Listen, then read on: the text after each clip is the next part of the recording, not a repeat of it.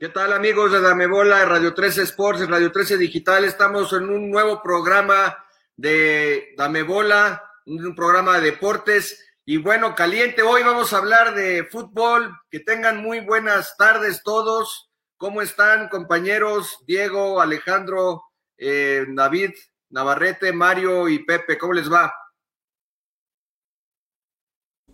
¿Qué tal amigos de Dame Bola? Es un placer como cada semana tenerlos aquí con nosotros. Hoy tenemos bastante información sobre lo que pasó en los cuartos de final y pues la verdad andamos muy bien, Fede, muy bien porque ya hay liguilla y está buenísimo. Perfecto, pues vamos, vamos a darle, tenemos un menú interesante, una agenda interesante. Eh, ¿Qué vamos a ver primero? Bueno, los partidos de los cuartos de final eh, se han jugado este fin de semana, la Liga MX está de fiesta, ¿por qué? Porque es la fiesta grande, la liguilla donde se, ve el mejor fútbol eh, semestre tras, tras semestre. Eh, se jugó eh, las llaves de Atlas Puebla o Puebla Atlas, Cruz Azul Toluca, América Pachuca y Monterrey Santos. Ya están colocados en las semifinales tanto Santos, Puebla, Cruz Azul y Pachuca.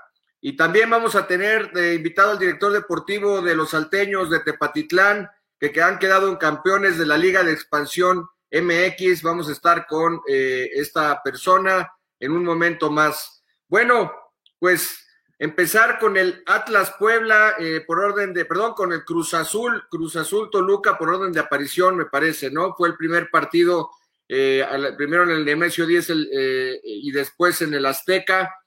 ¿Qué les pareció esta llave? Tanto en Toluca como en el Azteca, Diego? Pues al final de cuentas Cruz Azul termina dándole la vuelta a un marcador que en su momento parecía, sí parecía un poquito imposible por lo que había demostrado Cruz Azul en anteriores torneos. Al final de cuentas Cruz Azul impuso en casa, sacó el resultado ante un Toluca que en los últimos minutos regaló el partido sabía prácticamente que ya no podía hacer nada ante la máquina cementera y Cruz Azul yo creo que dio el ejemplo de que cuando comience a enfocarse en buscar partido tras partido el resultado, el avance se ve tanto en el terreno de juego como en el pase a la siguiente ronda, mi estimado Fede. Exactamente, David, ¿a ti qué te pareció? ¿Qué fue lo más sobresaliente en esta llave? ¿Qué te, pareció el fútbol, el arbitraje, el VAR? ¿Qué nos puedes decir? Pues bastante polémico, ¿no, Fede? sobre todo el segundo penal que se le cometen a Toluca, eh, que cobró muy bien Michelle Estrada. Pues la verdad, eh, una, una trastabilla ahí al, a Zambuesa, ¿no? Que parecía que no lo tocaban. Sin embargo, el árbitro, pues igual aplicó la misma temática de no querer ir a revisar, eh, se montó en su macho y pues cobró el gol a favor de Toluca. En ese momento los cruzazulinos estaban bastante enojados, pero bueno, ya en la vuelta también le tocaría la suyo, ¿no? Entonces, pues una, una serie donde el árbitro también fue factor, sobre todo porque, bueno, yo creo que tuvo para revisar los dos penales y no lo quiso hacer, de alguna forma pues compensando y yo creo que también avanza de buena forma el Cruz Azul. Eh, al final Santiago Jiménez en la segunda fase pues fue quien les dio el pase con ese 3 a 1. Pero yo creo que en conjunto muy bien el equipo de Juan Reynoso, este entrenador peruano que vaya, vaya que dio de qué hablar en esta temporada. Exactamente, el Cruz Azul. Bueno, eh, ¿a ti qué te pareció, eh, Pepe? ¿Cómo viste esta llave? ¿Qué tal? Buenas noches, amigos de Dame Bola. Eh, pues mira, eh, yo creo que en esta, en esta llave sí hubo, hubo, hubo de todo, ¿no? Realmente eh, el, fútbol se, se, dejó destacar también dentro de las polémicas del arbitraje y pues realmente hubo tanto de los dos lados, tanto de Cruz Azul como de Toluca, pero realmente hizo falta más, ¿no? Hizo falta un poquito más sobre, sobre todo esto del, del de las polémicas que se dieron en estos encuentros. ¿Qué hizo falta? ¿Cómo a qué te refieres que hizo falta más? No te entiendo. Yo creo, que hizo falta más por, por el equipo del Cruz Azul. Del, Azul se, esperaba un poquito más. Eh, el Toluca básicamente tuvo un partido, o tuvo partidos, se puede decir que no tanto complicados, no se dio mucho, muy, muy complicados en estos dos encuentros y créeme que al Cruz Azul se le esperaba más. Para mí. ¿Tú estás de acuerdo con Pepe Mario? Hola, buenas noches, Neves de Dame Bola. Eh, sí, yo creo que se esperaba, sobre todo en el primer partido, se esperaba un poco más del Cruz Azul, donde pues no salió su entrenador con todas las armas y bueno, la prueba fue que incluso el Toluca en la ida se llevó el resultado. Ya para la vuelta, este, con polémicas y todo lo que envuelve esta llave, pues se de cuentas Cruz Azul avanzó. Eh, de cierta manera tiene o tenía un mejor plantel que lo que era Toluca. E incluso para la vuelta este, se filtró por ahí un video donde está haciendo el volado el árbitro al comenzar el encuentro, donde el portero del Cruz Azul, eh, Jesús Coronas, hace como de ciertas palabras con el árbitro al, al pedirle que, pues que fuera parejo, que no hubiera eh, un jugador dos. Entonces, pero bueno, a fin de cuentas Cruz Azul avanza con el gol que metió Santiago Jiménez al final del partido y eso es lo que le da pues el avance al Cruz Azul. Pues sí, bueno, lo que yo puedo destacar, eh, efectivamente el, el, primer partido, el partido de ida, comete un grave error, un grave error Juan Reynoso al dejar en la banca a Orbelín Pineda y a, a Cabecita Rodríguez, su goleador, uno de los máximos goleadores del torneo, y uno de los mejores eh, mediocampistas que tiene el conjunto celeste. Y ahí, bueno, no sé qué quiso experimentar eh, Juan Reynoso. De hecho, entre dientes, al final en la conferencia de prensa manifestó que él se cargaba la responsabilidad en cualquier caso. Y pues sí, efectivamente, o sea, no puedes dejar a dos de tus mejores hombres, a tus referentes en la, en la banca, y eso le pesó. El Toluca hizo valer su condición de local. Y bueno, eso por un lado. Y por el otro lado, bueno, recordar que ese partido terminó 2-1 en favor del, local, de los Diablos Rojos. Y por otro lado, el, el VAR. El VAR, ese penal que comentaban ustedes, compañeros, eh, sobre Sambu, sobre Rubén Zambuesa, que es muy vivo, es muy colmilludo, este jugador canterano de River Plate en sus años mozos, ya a sus 37 años, es un figurón. Para la edad no pasa por él, al parecer, porque tiene una, una condición técnica impresionante, un talento es el motor del Toluca, y le cometen un penal que no era, que no era penal. Y bueno, ¿qué pasa? Que en la vuelta, en la vuelta se sucede que, desde mi punto de vista, no sé si estén de acuerdo, el árbitro compensa, porque ese eh, trastabilleo del, del Gallito Vázquez sobre Luis Romo en el segundo tiempo, ya casi llegando al minuto 78 más o menos, cuando ya el Cruz Azul eh, eh, empezaba a estar nervioso, y estaba sufriendo demasiado la, la, afición y el equipo, y se regreta un penal que desde mi punto de vista tampoco era penal.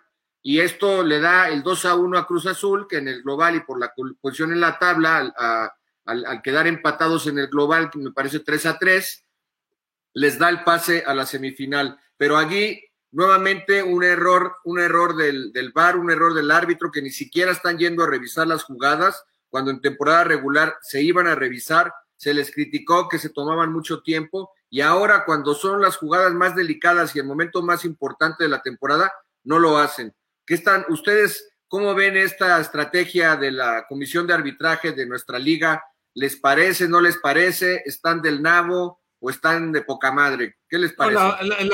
ni de poca madre, mi estimado, ni de poca madre están, mi estimado. Al contrario, es una vergüenza lo que está pasando en el arbitraje mexicano. O sea, qué triste la falta de capacitación por parte del arbitraje. Si sabes que no te están capacitando en la Federación Mexicana de Fútbol, vete a capacitar por fuera, mi estimado, pero prepárate. No puede ser que en primera división tengas errores vitales y básicos en un marcaje, en un penal. Eso sucedió en una, en fase regular, en un partido entre, en un partido de Cruz Azul que le cometen una falta al cabecita Rodríguez y el cabecita Rodríguez ¿cómo se llama? Dice, oye, pues sí es penal, y el árbitro dice, no, sabes que no es penal. ¿Cómo que no es penal? Es un pisotón, es un pisotón al jugador, o sea, no me van a decir que eso no es penal, claro que es penal. Falta de capacitación por parte del arbitraje y confiar mucho en lo que diga sus abanderados que no están preparados y confiar también en lo que diga el VAR. Máxima eficacia, mínima interferencia. Lo dijo aquí Armando Archundia, mi estimado máxima eficacia, mínima interferencia. Increíble, ¿no? No, están, no, están prestando atención, mi estimado. Así de sencillo. Increíble cómo la Liga Mexicana y aquí en, en, este país se pudo distorsionar tanto la opción del VAR, ¿no? En lugar de ser un instrumento para ayudar, ahora está creando más polémica. Eh, la verdad es que solamente algo que se ve aquí en la Liga MX, ¿eh? No, no, no, David, no se ven solamente en la Liga MX. El tema del VAR es a nivel mundial. A nivel mundial están del nabo. Entre más se usa el VAR a nivel mundial, las, las, las acciones de la NFL crecen más, porque es una liga que demuestra año tras año ser mejor que la FIFA y que cualquier. La FIFA está del nabo y se presta a, a, malos pensamientos. Pero a ver, Diego, ¿a qué te refieres con máxima eficacia, menos interferencia? Que no te entendí. Máxima eficacia, mínima interferencia. El VAR es una herramienta para apoyar al árbitro en temas del campo que el árbitro no puede ver. Muchas veces yo sé que el árbitro tiene que estar al filo de la jugada, pero hay jugadas que el árbitro no puede ver porque no tiene ojo de halcón. Al contrario, el VAR es una tecnología que ve detalles que muchas veces el árbitro no ve y es ahí donde el árbitro puede utilizar el VAR como una herramienta, más no como tal algo, como una dependencia, como una dependencia, cosa que está pasando dentro del fútbol, no solo mexicano, sino internacional, mi estimado Fede. Estoy de acuerdo contigo, pero cuando tienes los partidos más importantes, están ciegos los del camión, o sea, los del VAR, y el árbitro no va a revisar eso. O sea, efectivamente hubo mínima interferencia, pero son ineptos. O sea, por Dios, esas dos jugadas que acabamos de mencionar, todos estamos de acuerdo, a menos de que alguien de ustedes alce la mano y nos calle la boca a los, a los tres que vamos a hablar, que, que, que, y decirnos si, que si era penal. Esos no eran penales efectivamente. Entonces, sí estoy de acuerdo, así es como debería aplicarse, pero bien aplicado, te repito, parece que están ciegos los que están en el camión o que les o se presta a pensar mal. ¿Tú qué piensas, Pepe, Mario? ¿Qué piensan de esto? ¿Están de acuerdo o, estamos hablando tonterías? No, créeme que sí, yo, yo sí estoy de acuerdo, porque realmente, como, como se ha dado en otras jugadas, ¿no? O en otros, en otros juegos, mejor dicho, eh, se han basado mucho en el, en el bar, se han basado mucho en, o se han este, llevado de la mano del bar. Y ahora, ¿por qué, ¿por qué no basarse ahí? O sea, ¿por qué basarse tampoco, mejor dicho, o casi nada, o de plano nada, en, eso del bar. O sea, realmente es, ahora es cuando se debe de necesitar más de ello, ¿no? Y ahora es cuando realmente pueden asistir más ahí. Porque lo que tengan que tardarse. bueno, son, son para eso. Vamos a, revisar la, siguiente llave, fue el Atlas Puebla. Eh, Diego, ¿qué te pareció esta llave entre los zorros del Atlas y el Puebla? Eh, Atlas, eh, me sorprendieron los cambios de Diego Coca tratando de defender el resultado, en lugar de ir a buscarlo, lo quisieron defender en el Cuauhtémoc. En un error, en una distracción, Santa María también empujando el tanto que le dio el pase al conjunto poblano a la siguiente victoria. Se debía venir, se debía venir. Yo en su momento se lo dije al analista, mi analista Javi Basay, que le mando un fuerte abrazo. Eh, Puebla es un equipo que estaba yendo hacia el frente, estaba proponiendo juego hacia el frente en el tema ofensivo. El Atlas, Atlas se echó para atrás. Atlas llegó un momento en que en lugar de proponer quiso defender el resultado. Puebla le termina, le termina marcando la diferencia y le termina sacando el resultado. A ver, yo creo que hay que entender algo muy importante. Los duelos de liguilla se tienen que jugar con la pelota en los pies y no sin la pelota en los pies. Y muchos equipos no entienden esto. La pelota en los pies es importante para poder ganar los partidos. El que anota es el que gana en, una, en un descuido en esta liguilla, te termina costando como tal el proyecto y el objetivo principal, que es llegar por el campeonato, mi estimado Fede. ¿Qué le pasó al América? ¿Qué le pasó al Atlas? El Atlas se echó para atrás y dejó, dejó, echó a perder un proyecto importante que venía a flote durante todo el torneo. Estoy de acuerdo contigo, el Atlas eh, se echó para atrás y ahí llevó la penitencia cuando le metió el gol. Recordar, el, partido de ida quedó 1-0 en el Jalisco y en el de vuelta eh, se puso, eh, el, equipo del Puebla se puso, bueno, el partido terminó 1-0 también, pero el, gol viene casi al minuto 80. El gol de, pues es un autogol de hecho de Santa María ante el arribo de Santiago Ormeño eh, y, y, y, el centro ahí rasante en el área penal. Y bueno, el, pecado del Atlas fue precisamente de que estuvo especulando con el marcador y ya no le alcanzó tiempo, ya no tuvieron tiempo como para, como para, para meter el empate y pasar a la siguiente fase. Pero yo estoy de acuerdo, se vio muy mezquino, muy tacaño Diego Coca y ahí llevó la penitencia. Y bueno, no sé qué opines, Mario, de este partido. Pepe, ¿cómo les pareció esta, esta llave? ¿Les gustó? ¿No les gustó? Aquí me parece que el VAR no tuvo tanta incidencia. Así es, eh, la verdad es que en ese partido no hubo tanto, como dices, incidencia por parte del VAR. Y pues sí, fue un error garrafal por parte de Coca al, echar al equipo al atrás. Y sobre todo igual el segundo partido donde no contó con su mejor hombre que, salió lesionado en el primero, que fue este Renato Ibarra. Pero fue un error garrafal que tuvo al, al no intentar ir por más. Como, como se dice en el ámbito del fútbol, la mejor defensa es el ataque entonces, al echar el equipo para atrás, al ya no intentar ir por más goles, Puebla se encontró con esa al minuto 70 y ya no le alcanzó al Atlas para poder sobreponerse a ese marcador y pues así queda eliminado a un proyecto que pues está viniendo fantástico, la verdad, donde pues estaba ya establecido bien y estaba dando frutos, pero pues el Puebla avanzó y bueno, adiós Atlas. Así es, exactamente. Yo creo que en este sentido los tres eh, que quedaron fuera en el caso del Atlas, en el caso de, Toluca y, de, y del equipo de Monterrey, el equipo, digamos, eh, que fue, que propuso más de alguna manera fue Toluca, con todo, y que no tiene un plantel tan vasto como, como el equipo de, Cruz Azul.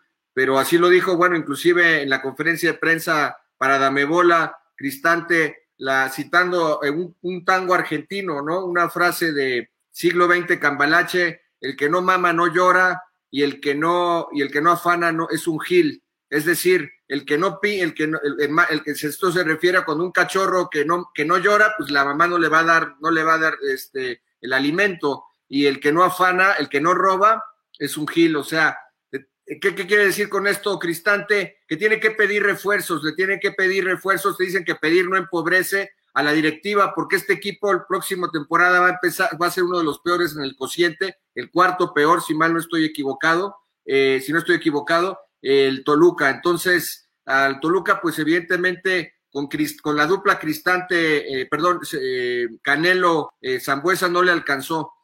Pero bueno, el, el, Toluca se fue dignamente, quien también se fue dignamente, que, bueno, de quién que no, bueno, vamos a hablar primero de, se fue dignamente el América, pero vamos a dejarlo al final. Primero vamos a hablar del Santos Monterrey. ¿Cómo te pareció esta llave eh, a ti, eh, David?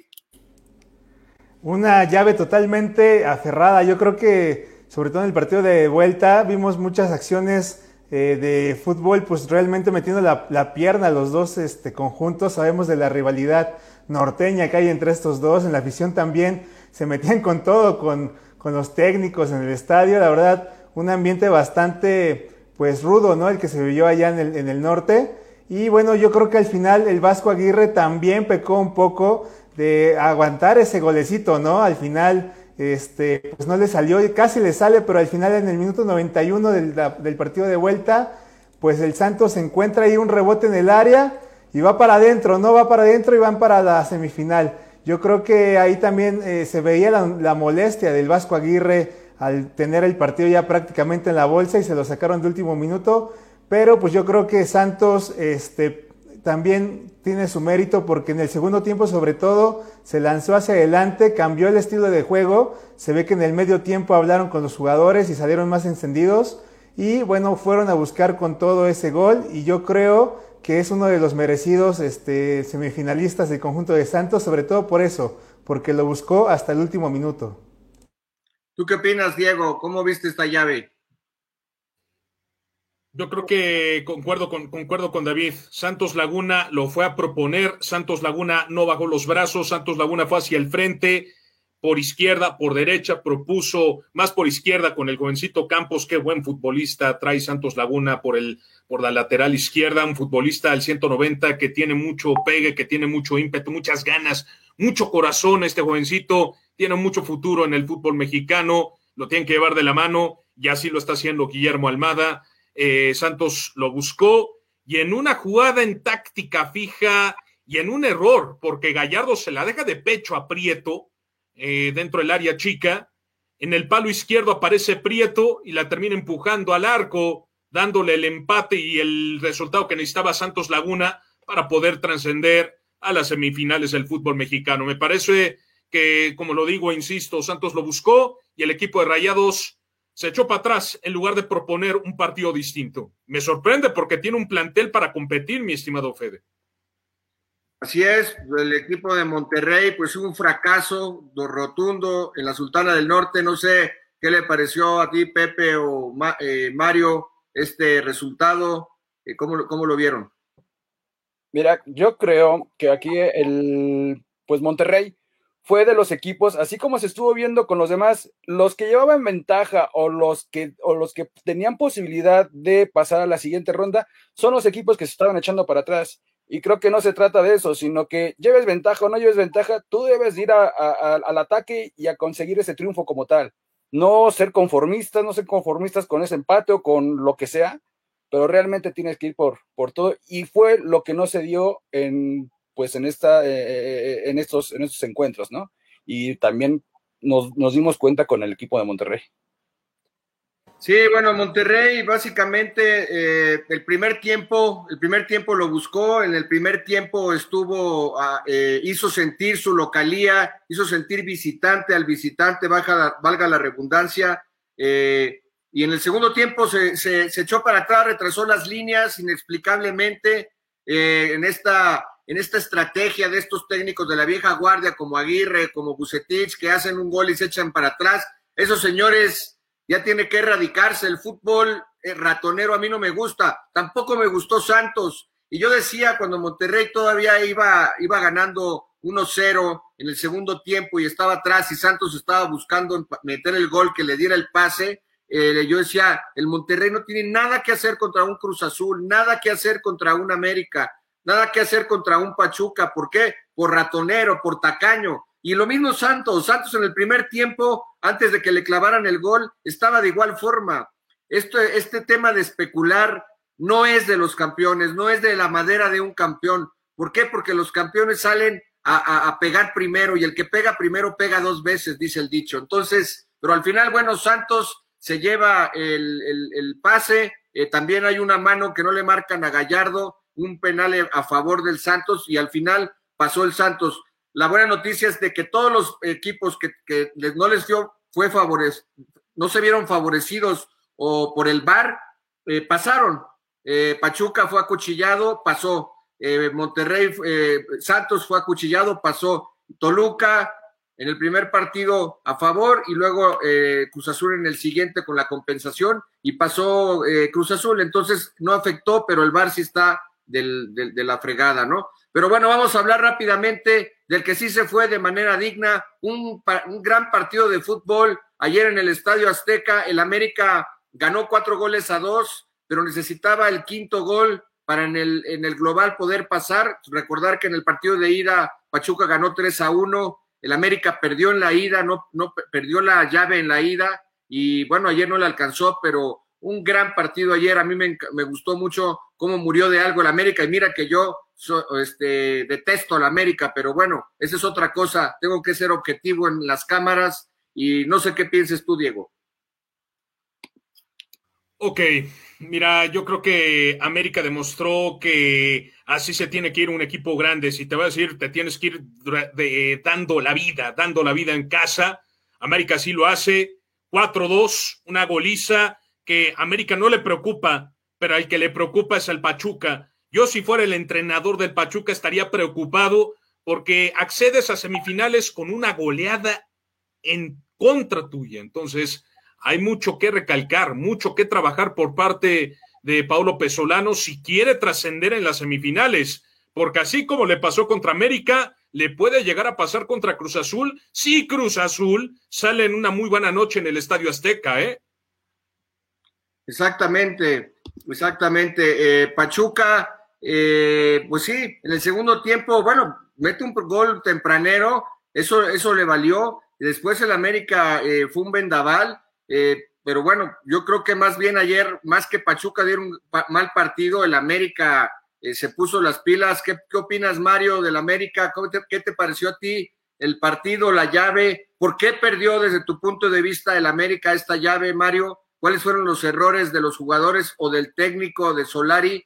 ¿Y por, y por qué crees que, no pudieron avanzar? Pues bueno, en esta llave eh, perdió el América principalmente por el primer partido que tuvo al recibir tres goles. Por lo menos yo creo que si hubiera perdido un 2-1, probablemente en ese partido de vuelta hubiera remontado como pues esperaba. Para ese segundo partido de vuelta, ese primer gol que hizo muy temprano eh, Ibarra al minuto 5, Lolo empezando el partido, fue lo que le costó y le pesó al América. A pesar de que, pues como dices, fue un vendaval, se vino como se debe de ser un equipo grande, morirse hasta el último, echarle todas las ganas para, pues mínimo, si vas a perder, pues mínimo que sea dignamente, ¿no? Al final del partido prácticamente Solari sacó a lo que eran sus defensas, solo terminó con un defensa central y Jorge Sánchez que subía y bajaba, pero realmente terminó con un defensa central. Bruno eh, Valdés eh, Aguilera lo sumó al, adelante como si fuera el centro delantero. Sacó a Henry, metió a Viñas, Roger Martínez, Laine subía y bajaba de igual manera, Leo Suárez igual por la otra banda subía y bajaba, ponía centros, pero bueno, a fin de cuentas se quedó un solo gol que igual ya en los últimos minutos el portero de Pachuca sacó un gol de Roger Martínez que prácticamente ya estaba hecho, ya estaba adentro, apenas y lo alcanzó a sacar. Y bueno, yo creo que ese es mi punto de vista, el por qué el América no pasó. Yo siento que eh, el problema fue desde el primer partido, el recibir sobre todo los tres goles, que pues en el segundo ya le, ya le costaron bastante y ya no puedo realmente pues hacer más para poder remontar. Así es, el orgullo, el pundonor de americanista. Eh, Leo Suárez, este canterano de Boca Juniors, volaba por la banda derecha, por el extremo derecho y Laines también. En fin, Roger Martínez metió un golazo. También Leo Suárez en eso tira el libro directo. Y bueno, no les alcanzó, a pesar de que ese penal que le pega en el hombro al burrito Hernández no era penal, le pegó en el hombro, pero bueno, ni así, con esa ayuda, el Pachuca pasa y pasa bien y será un digno rival contra Cruz Azul. Señores, se vienen dos semifinales muy interesantes. Ojo, Cruz Azul no la tiene fácil con este Pachuca, que para mí es el verdadero caballo negro de esta liguilla. Cuando se hablaba de Toluca, de Atlas, el caballo negro de, la temporada es Puebla, pero el de la liguilla es el equipo de Pachuca. Ahorita al final, bueno, pues vamos, me van a decir su pronóstico de estas semifinales, porque ya tenemos aquí con nosotros Estamos dándole la bienvenida a Ricardo Solórzano desde Guadalajara, Jalisco. Me, espero. Estás, eh, ¿Qué tal, Ricardo? ¿Cómo estás? Muy bien, Fede, ¿cómo estás? Un gusto saludarlos a todos. Eh, gusto en saludarte y primero que nada, Chacho, felicitarte por este campeonato en la Liga de Ascenso. El sábado, el Tepatitlán, los salteños de Tepatitlán vencieron al Atlético Morelia por el marcador global de 3 a 2 y son los flamantes campeones de la Liga de Ascenso. ¿Cómo te sientes? Bueno, es, obvio cómo te sientes, pero cuéntanos tú, dinos tus, emociones, tus sentimientos en estas últimas horas. Sí, muchas gracias, ¿no? Pues la, la, verdad que muy contentos, muy contentos ahí, este, pues este gran logro para la, la institución.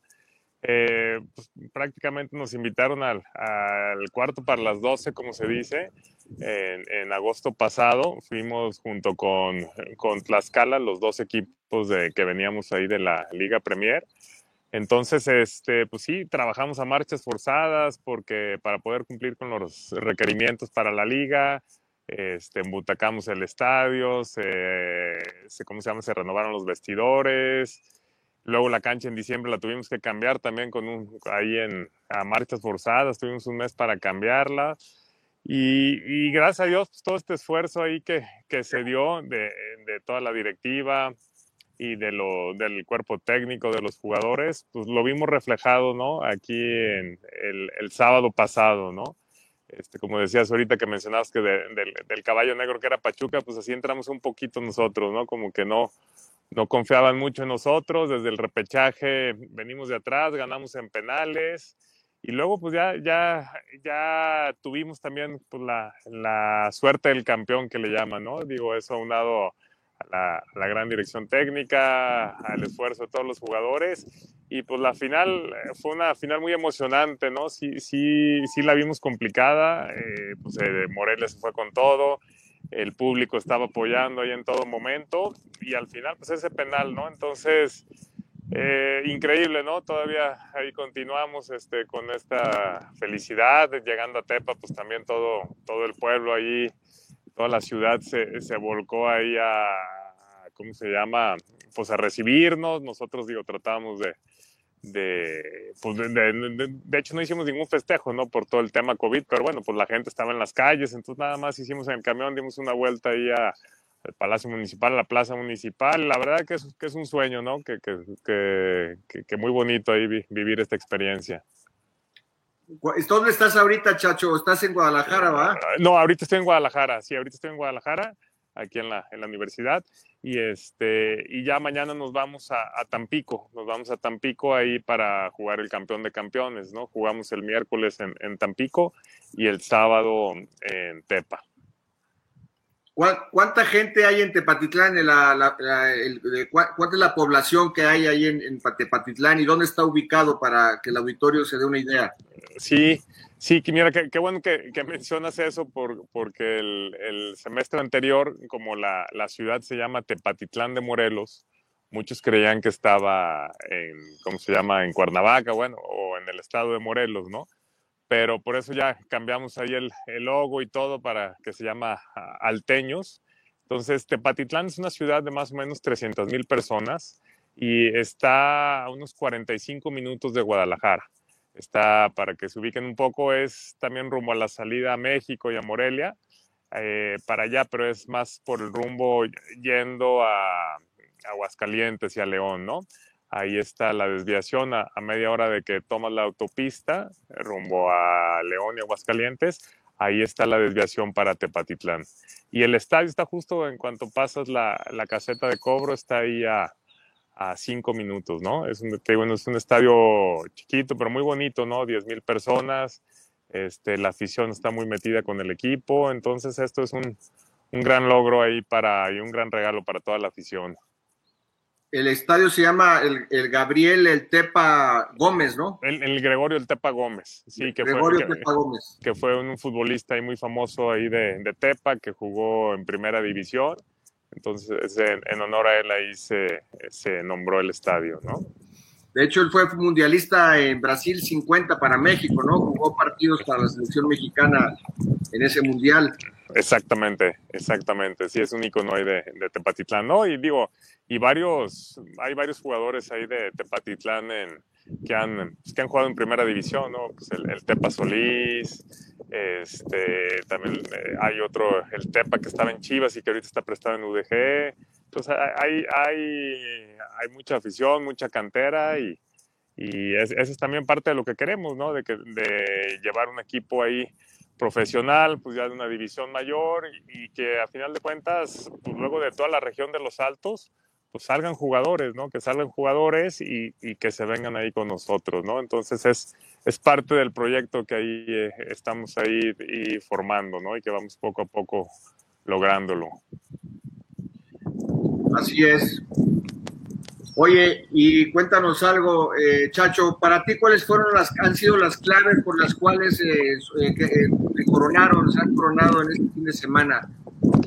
Sí, sí, fíjate, una, una de las claves yo creo que es el, el gran manejo ahí de, de Paco Ramírez. Eh, a final de cuentas, pues es un, un entrenador ahí con, con, mucha experiencia, pues ya mundialista, fue auxiliar de Ricardo Lavolpe en el Mundial de Alemania, de, de Sven Goran Eriksson, pues también ya había sido campeón de Copa ahí con Dorados. Entonces yo creo que es un gran entrenador, es un gran entrenador que, que su experiencia pues también nos ayudó mucho, ¿no? Porque es, es un formador, eh, diario está también eh, muy al pendiente de la tercera, pues del equipo, trabaja excelentemente bien. Yo creo que la, la principal clave fue esa, fue esa de, pues él, ¿no? Él, él, es parte importante y los jugadores, ¿no? Al final de cuentas que son los que llevan a cabo todo. Eh, fíjate que fue un, un, tuvimos, no sé, en las últimas fechas perdimos 5-0 contra, 5-1 contra Cancún, allá en Cancún, ¿no? Pues yo creo que eso fue como que el parteaguas. Regresando fue una semana muy, muy complicada, pero pues el equipo cerró filas, se comprometió y en ese momento derrotamos a, a Cimarrones, que, que, no había perdido en toda la temporada. Y de ahí, ¿no? Fue cuando el equipo se enrachó y es lo, lo bonito de nuestra liga, ¿no? Que a final de cuentas lo importante es cómo cierres y cómo, cómo, llegues al final, ¿no? Para cómo, cómo llegues ahí jugando la racha que traigas para afrontar la liguilla, ¿no? Yo creo que también eso fue lo que al final nos, nos ayudó, ¿no? Los jugadores se complementaron y, te digo, y la, la, base pues fue el, el, gran equipo que se, que, que, se ha formado, ¿no? O sea, eran compañeros, amigos que, que se demostraba ahí en la cancha. ¿Qué tal, Ricardo? Te saluda Diego Farel. Muy buenas noches. Muy buenas noches, Diego. ¿Cómo estás? Muy bien, muy bien, Ricardo. Muy bien, gracias. Felicidades por el campeonato. Y aparte, preguntarte, ¿qué es lo que te llama la atención del proyecto que lleva Paco Ramírez con este equipo de Tepatitán? ¿Qué es lo que llama la atención de este proyecto? Sí, fíjate, lo, que llama la atención es que realmente no, es un proyecto ahí, digo, al final de cuentas, en la división se trató, bueno, se trata con el cambio ahí a, la Liga de Expansión de apoyar a los jóvenes y todo, pero también nuestro proyecto pues no, es, de, no es de nombres, ¿no? O sea, digo, hay, algunos que ya jugaron en, primera división, está el vaquerito Morales que hace tiempo debutó en Chivas, Luis Márquez, pero al final de cuentas, eh, de, bueno, bueno, también, ¿cómo se llama? Edson Rivera, el Macue, que han sido muy importantes, pero yo creo que eh, este Mañón, que también que en, segunda división ahí, pues, bueno, en división y en, Loros también le, le, ha ido muy bien. Entonces yo creo que esa columna vertebral que logramos formar, este, eso fue lo que ayudó a los demás chavos a irse complementando, ¿no? O sea, ahora sí que más, que nombres, pues fue de, pues de hombres, ¿no? Y, y, que era un continuo ahí, este, luchar y atender las indicaciones y comprometerse, ¿no? Con el proyecto. Oye, y cuéntanos un poquito, David Navarrete, para igual aquí entrevistándote, ¿cómo viviste el partido? Porque fue bastante emocionante, o sea, la ida la ganan 1-0, pero el regreso era prácticamente David contra Goliat, ¿no? Se enfrentaban al Morelia, que había sido el, número uno en el torneo, ustedes habían quedado sexto.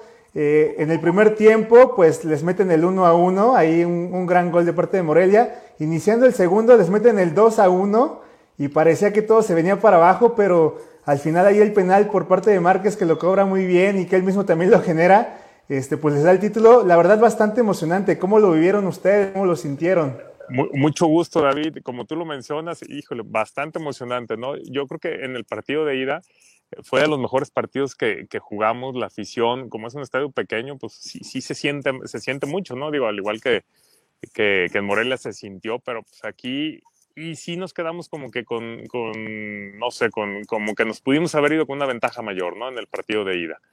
Entonces, este, bueno, pues llegando allá, eh, la afición de, de, estaba metida con el equipo. De hecho, con Luis Márquez eh, no inició, pues trae, trae problemas ahí de pubalgia y todo. Entonces ya desde el calentamiento se estaban metiendo con, con, él, ¿no? Entonces, y él decía, no, pues adelante, que me, que me, que me digan a mí, ¿no? Pero pues que no le digan nada a los jugadores. Le, aventaron un proyectil, ¿no? En el eh, partido. en, en, el partido sí, le estuvieron aventando porque estaba en la banca, entonces estuvieron aventando y le cayó a Paco Ramírez, ¿no? Le cayó ahí un vaso ahí de, de cerveza, con cerveza.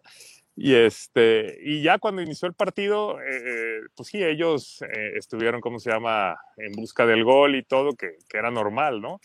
Al momento que nosotros metemos el 1-0, pues como que dijimos, ya, ¿no? Pues ya, ya 2-0 la ventaja y todo. Pero luego, luego nos empatan, ¿no? Entonces sí, eso pues los alentó a ellos, el público lo estaba alentando con todo. Y, poquito antes de terminar el, el primer tiempo meten el 2-1, ¿no? Que también decíamos, ya, bueno, pues por lo menos nos vamos al, al descanso con el 1-1 y es muy bueno, pero pues ya empatamos en el global, faltando dos minutos para que terminara. Entonces sí fue complicado, ¿no? Fue complicado. E iniciando el segundo tiempo ellos tienen también dos claras de gol, ¿no? Entonces sí, sí, sí, se sufría mucho, este, la gente ahí muy metida y todo, y ya como que poco a poco logramos contrarrestar y luego viene lo del penal, ¿no? Entonces, digo, fue un sufrimiento, un sufrimiento ahí de los tres minutos en lo que alegaban y en lo que se tiraba y todo, y ya, ya una vez que, que lo mete, bueno, pues una, una alegría total y, y, claro, ¿no? Los últimos cinco minutos fue, fue de angustia y, y todo, ¿no? Y aparte, bueno, pues los cambios se hicieron un poquito, pues también para ya tratar de aguantar, metiendo gente defensiva, decía así, híjole, donde nos vayan empatando se va a complicar los tiempos extras, ¿no? Pero, pero gracias a te digo todo, fue muy bien, la emoción padrísimo, ¿no? En el, eh, eh, en el, estadio, ¿no? Sí teníamos todo en contra. Todo en contra. Había unos poquitos aficionados ahí de Tepa en la tribuna y este, prácticamente callaron, ¿no? El estadio allá en Morelia. Sí, sí, sí, pues eran, se, llama la, la, barra, bueno, pues el, el grupo de animación, la, la, barra húngara. Y, este, y sí, en efecto, pues eran como, como 20 aficionados, ¿no? Se fueron en una, en una camioneta y todo. Entonces, pues sí, todo, todo, todo, el partido aguantaron y pues ya al final tuvieron la, la recompensa, ¿no? Ahí, ahí fueron los jugadores, por eso ya después de que recibieron la copa, pues fueron ahí a, celebrar con ellos. Entonces, no, la verdad que fue, fue una emoción ahí padrísima, ¿no? Oye, Chacho, y este, bueno, hace rato decías que el fútbol es de momentos y pues sí, efectivamente agarraron inercia en, la reclasificación. Bueno, les costó, fue al parecer la, la, llave más difícil contra Dorados que empatan y en penales ganan, ¿no? 4 por 2. Pero después en cuartos de final ya eh, le meten 2 a 0 de locales a Cimarrones de Sonora y después eh, de visita 4 a 1, o sea, los, los arrasaron. Y ya en la semifinal, eh, lo mismo, le repitieron la dosis de local 3 a 0 a Mineros y después un empate allá en Zacatecas. O sea que un, un, un campeón, digamos, a carta cabal, legal, y no solo en este título de ascenso, sino también porque ustedes ascendieron de Liga eh, Premier de la segunda división a la Liga de Ascenso. Entonces, han llevado un proceso, digamos, bastante legal, bastante limpio. Sí, sí, sí, como, como, como comentas, el proceso ha, sido muy limpio, legal. Este, se, compró el equipo hace tres años a Manuel Lobato, que era el, ¿cómo se llama?, el anterior dueño, que de hecho también habían quedado campeones en la segunda división, ¿no? Entonces se compra el equipo. Eh, luego aquí eh, estaba Víctor Flores, que también alguna vez fue, fue vicepresidente de Atlas, lo invitan al, al, proyecto, lo invita Carlos Martín del Campo, están también sus hijos Alejandro y Juan Carlos. Y, luego ya después, digo, también estaba Manuel Salles, que todo lo operativo, y me, invitan como, como director deportivo, ¿no? Entonces, pues empieza a trabajar, en su momento estaba Enrique López Arza, eh, en ese primer año en la Liga Premier eh, quedamos ahí eliminados en cuartos de final, al siguiente año es cuando, cuando estaba Enrique, Enrique le, lo, invitan, no sé si se acuerdan, lo invitan a dirigir al, al Veracruz, entonces, pues ya en ese momento nos da las, gracias, aprovecha la oportunidad y llega con nosotros Paco Ramírez, ¿no? Eh, y ahí el, equipo, la verdad que tuvimos una temporada pues, sensacional en la Liga Premier, ¿no? Íbamos en primer lugar, este, mayor número de goles eh, anotados, menos goles recibidos, el campeón goleador, o sea, íbamos perfecto cuando se vino lo de la pandemia, ¿no? Entonces, pues en ese momento se, se terminó la, la, competencia, pero a final de cuentas nos respetaron ese, ese primer lugar que, que, que obtuvimos y que ya nos permitió el, el, ascenso a la liga de expansión, ¿no? Entonces, sí, sí se ha, pues se ha subido ahí rápido, pero sí era pues lo que, lo que soñábamos, ¿no? Y lo que estábamos trabajando ahí, pues día a día para lograr para ir logrando todo eso, ¿no? Y como mencionas también, pues digo, la liguilla, sí, la que nos íbamos abajo en el marcador contra, contra Dorados en el primer tiempo y en el segundo logramos empatar, pero ya faltaban como 15 minutos y luego en penales también estuvo, estuvo muy emocionante, ¿no? Muy sufrido. Y las, las otras dos eliminatorios, bueno, los cuartos de final y las semifinales, logramos sacar ventaja de la, de la casa, ¿no? Es donde digo que el, apoyo del público, pues sí, sí fue, fue fundamental y ya nos, nos logró, ¿cómo se llama? Permitir llegar un poquito más relajados al juego de vuelta, ¿no? Este, entonces así, así es como, como ha sido, ¿no? La verdad que sí, sí, muy, muy contentos todos, ¿no? Por este, eh, estos logros que se han, se han dado, ¿no? Oye, Ricardo, en el cuanto al tema de refuerzos, de mantener una base, ¿qué ha platicado contigo Paco Ramírez? ¿Se ha acercado contigo a hablar al respecto de ello? Sí, sí, sí, sí se ha acercado. Eh, pues ya, ya, como saben, pues ya un poquito antes de que termine la temporada empiezas a, a platicar ahí de los, pues de los refuerzos y, y, a ver quién, quién seguiría en el equipo y todo. Entonces sí, sí es lo que estamos, estamos viendo. Digo, ahora ahora sí que con esta, pues con este campeonato y todo, debemos de sentarnos nuevamente, nuevamente a ver, este, pues a ver qué va a pasar. Digo, también pues aquí varios jugadores no son nuestros, son prestados, que igual les llega ahorita la, pues, la oportunidad o, algo de un equipo de primera división y que también nos, nos daría mucho gusto, ¿no? Y, sí, sí, sí, estamos ahí trabajando ya en eso, ¿no? Hemos ahí este, visto opciones, platicado con algunos jugadores y, pues nada más esperar que se termine esta semana la competencia para ya, pues ya otra vez, este, pues armar un equipo competitivo, ¿no? Que es lo que queremos, ¿no? También a final de cuentas, este, tratar de mantener la, la misma base y pues añadirle refuerzos ahí también de, de, calidad. Y claro, ¿no? Digo, seguimos ahí dándole chance a los chavos, a los menores de 23 años, ir consolidándolos poco a poco ahí para, pues ya que sean parte ya, ya propia, ¿no? Oye, Chacho, eh, bueno, pues todo esto es, eh, está muy bonito, o sea, están pasándola muy bien y yo creo que la idea es repetirlo, pero desde tu lugar como director deportivo, eh, ¿qué, sigue? Porque además, bueno, está padre ganar. Yo veía el, sábado eh, a través de la televisión, las imágenes, el video, y, pero decía, bueno, ¿qué se siente ganar cuando no puedes ascender? Apenas Miquel Arriola anunció de que el, ascenso y descenso se restablece en el 2023-2024, o sea, dentro de tres años. Entonces, desde tu lugar como director deportivo, el lugar del propietario Carlos Martín del Campo y el presidente Víctor Flores Cosío, como, como grupo, como eh, que están a cargo de este proyecto, ¿qué es lo que sigue? Este, sí, digo, esto es algo, pues sí, sí raro, ¿no? O sea, sí, sí, sí raro que, que no haya ascenso, ¿no? Digo, ahorita estaríamos ahí luchando por ascender, imagínate, ¿no? Sería, sería un, un logro pues, grandísimo pero pues entendemos, ¿no? Digo, ya sabíamos las reglas del juego. Eh, a nosotros, pues también como, como institución y como institución pequeña, sí, sí, también esto sí nos ayuda un poco para, pues, para ir armando las fuerzas básicas, ¿no? Porque también si, entendemos que si ahorita eh, tendríamos que subir, pues sí, sí, era algo complicado, ¿no? Pues desde tener ya la 13, 15, 17, 20 femenil, pues de un, de, de un día para otro sí es complicado, ¿no? Entonces, pues vemos eso, ¿no? Sigue en, trabajar, en ir, digo, tenemos el equipo de tercera división y, poco a poco, pues ir armando, ir armando esta estructura para estar preparados para, pues, para un futuro, ¿no? Eso es, eso es ahí pues, lo, en lo que estamos ahorita, ¿no? O sea, sí, primero era arrancar el proyecto y luego, pues eh, ha sido complicado, pues tú sabes, ahí sin, sin público, este, ya los, los, los, gastos pues son, aumentan, no había muchos patrocinadores, entonces es complicado, pero ya ahorita todo esto, todo esto ayuda y vamos a ir pues, este, siguiendo con ese proyecto, ¿no? Ahora, Chacho, hoy, bueno, ya ganaron, eh, me parece, 5 millones de pesos porque son los campeones. En caso de ganar el campeón de campeones, me parece que la bolsa es de un millón de pesos la liga, de qué otra forma eh, la federación, la liga de, los está apoyando a los equipos de liga de ascenso, que habían dicho que, bueno, al no haber ascenso y descenso iba a haber una remuneración económica. ¿Cómo los está apoyando la liga y con cuánto? Sí, déjame muevo, perdón, porque ya para aquí, para que caiga aquí la luz, ¿no? Estaba acá ya muy oscuro.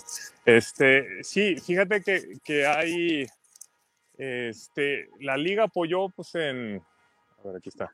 La liga apoyó, ya ves, a los 12 clubes que venían de la liga de ascenso eh, con 20 millones a cada uno, que son los, a final de cuentas, los 240 millones que, que pagaron los tres últimos equipos de, de, primera división, ¿no? La multa. Este, la multa, exactamente, la multa que, que, pagaron, eso les dio 20 millones a esos 12 equipos, ¿no? Pero nosotros, como éramos invitados, pues a nosotros no nos, no nos tocó nada de eso, ¿no? Entonces, Ahorita sí, por, por ganar un premio de 5 millones, este, si ganas el campeón de campeones son otros 5 millones. Entonces, bueno, pues eso ayuda mucho. Digo, pues también aquí, pues parte de las, pues las primas también que prometes a jugadores, cuerpo técnico y, pues también para la operación, ¿no? Pero bueno, hasta ahorita pues ese es el, el apoyo. Nosotros estamos luchando para que pues, también nos, nos certifiquen, ¿no? Ya, ya para que no quedar como que en ese estatus de invitado, sino que ya ser pues este parte de la liga, ¿no?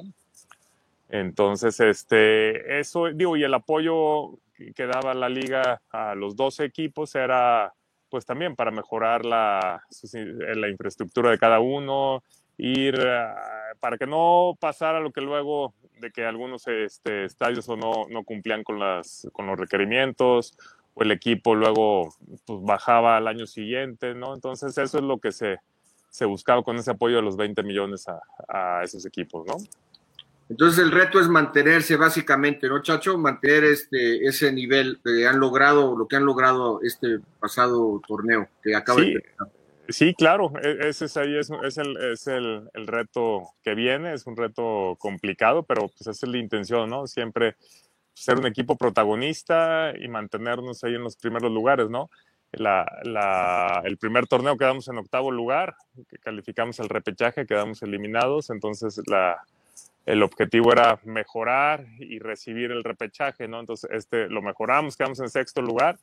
Y bueno, pues ahora con el campeonato, pues no hay nada más que, más que seguir este, buscando ser protagonista, ¿no? no de, de, ahí para arriba. ¿Qué tal, Ricardo? Buenas noches. Te saluda José Luis Calvillo. ¿Cómo estás? Muy bien, José Luis. Buenas noches. A tus bueno. órdenes. Oye, mira, a ver, regresando a, a este, a, a, este, a esta final, eh, de visita, realmente de visita. ¿Qué se siente estar a punto de meter el empate de, en ese partido? ¿Qué es lo que piensan ustedes? ¿Qué es, qué es el detalle que, que, realmente los lleva a, a, consolidarse con ese gol, con ese triunfo? ¿Qué es lo que pasa por su mente en esos momentos?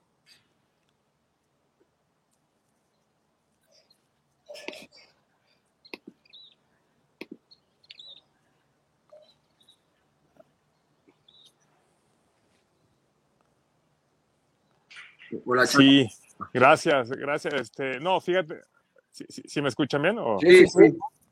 Sí, ah, este, fíjate que en, en ese momento, o sea, era, era un nerviosismo hasta antes del gol porque pues Morel estaba encima, ¿no? Está, estaba encima ahí este, buscando el, el gol de la victoria, nosotros también, digo, pero, pero pues, sí, el, el, el público alentaba, entonces sí, sí, era, sí era grande el nerviosismo y, y pues como que ya veíamos ahí los tiempos extras, ¿no? Entonces pues ya empiezas a ver, híjole, tiempos extras, penales, como que ya, ya empiezas a visualizar eso, ¿no? Entonces en eso la jugada de, de Luis Márquez y, el penal así como que se cae y luego, luego yo volteo a ver y el árbitro marca la penal, ¿no? Entonces sí fue como que dice, no manches, pues es como que lo que, no sé, eh, la, angustia, la, gente en ese momento, digo, nosotros nos dieron un palco y estamos, un, nos bajamos ahí porque el, el palco tiene una, una, este, un vidrio, entonces estamos ahí en las butacas, entonces ya la gente también como que se puso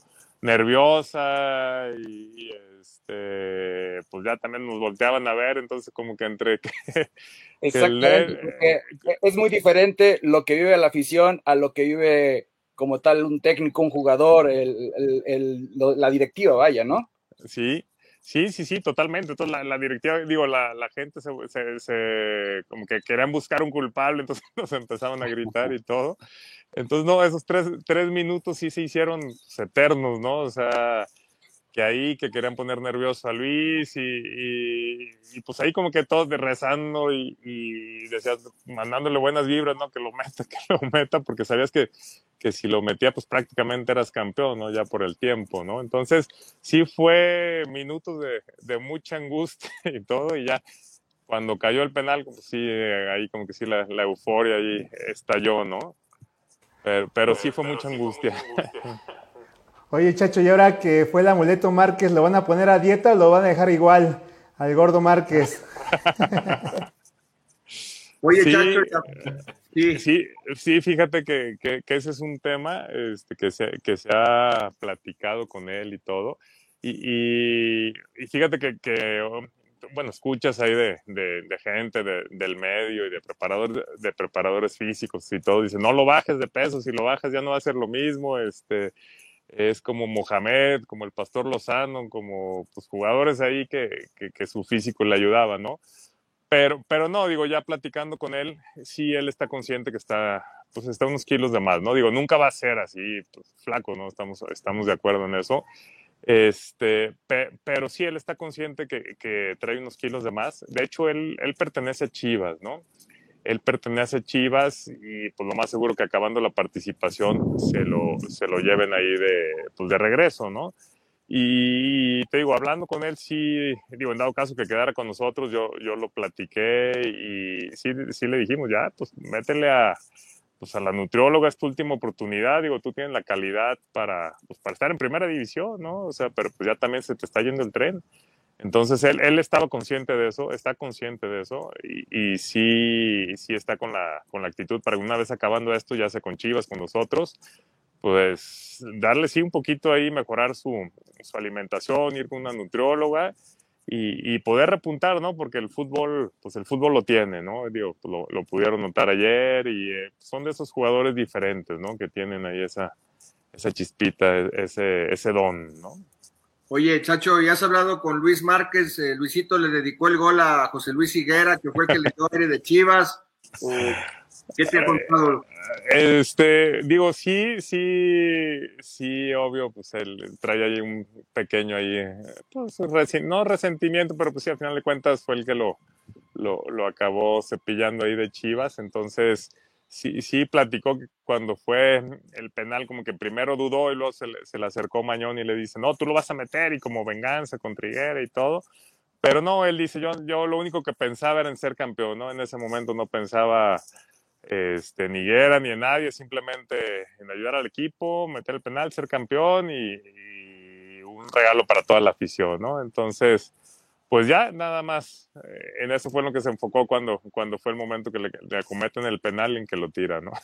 Fíjate que en la mañana escuchaba la entrevista de Medrano con Luis Márquez porque él la semana pasada quedó de que ganara o perdiera, iba a dar la exclusiva a, ahí en Radiorama y, y, le decía que pensaba él que en esos tres, cuatro minutos de, de suspenso entre que marcan el penal y, y, lo cobra, de que dice, lo voy a tirar en medio, dice, pero ese no es mi estilo, mi, mi estilo es, eh, digamos, eh, eh, pegarle fuerte, pero con, con, con, el gesto técnico adecuado, ¿no? Dice, si le pego duro en medio, capaz que el abuelo. Y todo eso platicaba Luis que pasó por su mente, pero él era muy educado en el, en el tema de, de Higuera él como, como que orientado en el objetivo que era meter el penal, ¿no? Y a la postre, pues qué bueno que, eh, que lo hizo, porque si no, tú sabes que se acaban, acaban carreras de jugadores que en, ese, en esos momentos te catapultan para arriba o para abajo, chacho. Totalmente. Y hablando de catapultar, ¿no? Sí, perdón, me decías, hablando de catapultar, me decías. Hablando de catapultar, bueno, sabemos que eres rojinegro, tienes un pasado rojinegro, no, no puedo omitir preguntarte cómo ves a tu Atlas eh, con manos de Orlegui, cómo es el, la tendencia, es positiva desde mi punto de vista, no sé, ¿qué opinas tú? Eh, eh, el Atlas pues tuvo un buen torneo. Sí, ya nada más para finalizar con lo de Márquez, te, comento que sí, efectivamente, como tú dices, ese, ese penal este era eh, o te manda hacia arriba o, ahí terminas con, con, tu carrera, ¿no? Entonces, qué bueno que lo metió y, y te digo, ojalá que, que, que, Chivas le dé la oportunidad y con un buen, un buen seguimiento con, ¿cómo se llama? Con una nutrióloga, un preparador, preparador físico, yo creo que, que le puede servir y, ojalá, ¿no? Porque él es para estar ahí en, primera división. Entonces, que gracias a Dios él lo metió por, por su bien, por el de Tepe y por todos, ¿no? Este, volviendo ahí al, al Atlas, este, no, yo ya, soy de Tepa, no te creas, digo, sí, eh, sí siempre seré, seré rojinegro. Eh, yo creo que, que, les costó el cambio, fue, pues ya ves, este, todo el mundo al principio de la temporada pensábamos que ellos iban a quedar en último lugar, que iban a, iban a, a pagar la multa y todo, pero pues agarraron una, una buena inercia, yo creo que se enganchó el equipo y, y, yo creo que es, es, es, muy bueno, ¿no? Digo, pues, en, en, su momento ahí los, eh, cuando eran los 123 socios, pues era complicado el tema económico, ¿no? Entonces era, era batallar y todo. Eh, luego ya lo toma, eh, lo toma Grupo Salinas y luego ya finalmente Orleji. Yo creo que para mí pues, es una, una buena decisión porque pues ya el, proyecto de Santos ya todo el mundo lo conocemos, vemos cómo está encaminado, lo que han hecho ellos. Entonces yo creo que, yo creo que va a ayudar mucho. Y, y, la afición se lo merece, ¿no? O sea, lástima que, digo, ahí no, no vi el partido, pues estábamos allá en la celebración y, y, todo, entonces casi no tuve chance de, prácticamente no tuve chance de verlo. Yo creo que era una, pues, una gran oportunidad que se, que se les fue, ¿no? Digo, yo creo que con un gol que metieran, pues ya obligabas a Pueblo a meter tres. Eh, pero bueno, pues ahí yo creo que la, la afición es, es, de las mejores, de, si no es que la mejor aquí de, del país porque al final de cuentas en 70 años un solo título y temporada tras temporada, pues sigue apoyando el equipo y está ahí. Entonces, la que más lo, se merece algo bueno, pues es la, la afición, ¿no? Así es, Chacho, pues mucho éxito para los salteños, para Atlas. Un gusto saludarte por este medio y gracias por haber estado con nosotros. Antes de despedirte, cuéntanos quién va a pasar a, las finales eh, entre Puebla y Santos y la llave de Cruz Azul Pachuca para ti. Sí, este, para mí yo creo que Cruz Azul va a pasar y del otro lado Santos, sí. Y creo que finalmente se romperá la, la malaria y Cruz Azul quedará campeón. Buenísimo, David, ¿quién va a ganar? Igual yo me voy que una final Cruz Azul Santos y yo creo que ya se rompe el maleficio también. Perfecto, Mario, ¿quién gana? Mario está mute. Pepe, ¿quién gana? Conchido, Cruz Azul Santos también. Mario. Yo voy Pachuca Santos. Yo creo que Pachuca Puebla, yo les llevo la contra. Fui a la, chica a ver si ahora sí le atino, porque fui a las, a las chicas y yo decía que el Atlas iba a pasar, pero pues no, no se me hizo. Agradecerles, agradecerte, Chacho, fue un placer este, volver a verte, al menos por este por, video. Y bueno, ya sabes que se te quiere mucho y mucho éxito. Muchas gracias, Fede. Muchos saludos a todos. Estoy a sus órdenes para. Tus redes sociales en la te, las mando si quieres para que luego las puedas ahí este, subir. Muy bien, las redes sociales es arroba Damebola 1313 con número y 13 con letra para Twitter y las de la estación arroba Radio 13 Digital 13 con número. Muchas gracias por habernos escuchado. Este es Ricardo Solórzano, director deportivo del flamante campeón de la Liga de Ascenso MX, los alteños de Tepatitlán. Hay que ir a conocer el Gregorio Pepa Gómez pronto. Vamos a Jalisco. Están invitados cuando gusten ahí para que conozcan el estadio y ahí conozcan Tepatitlán. Muchas gracias, mi querido Chacho. No, gracias a, ti. Un abrazo.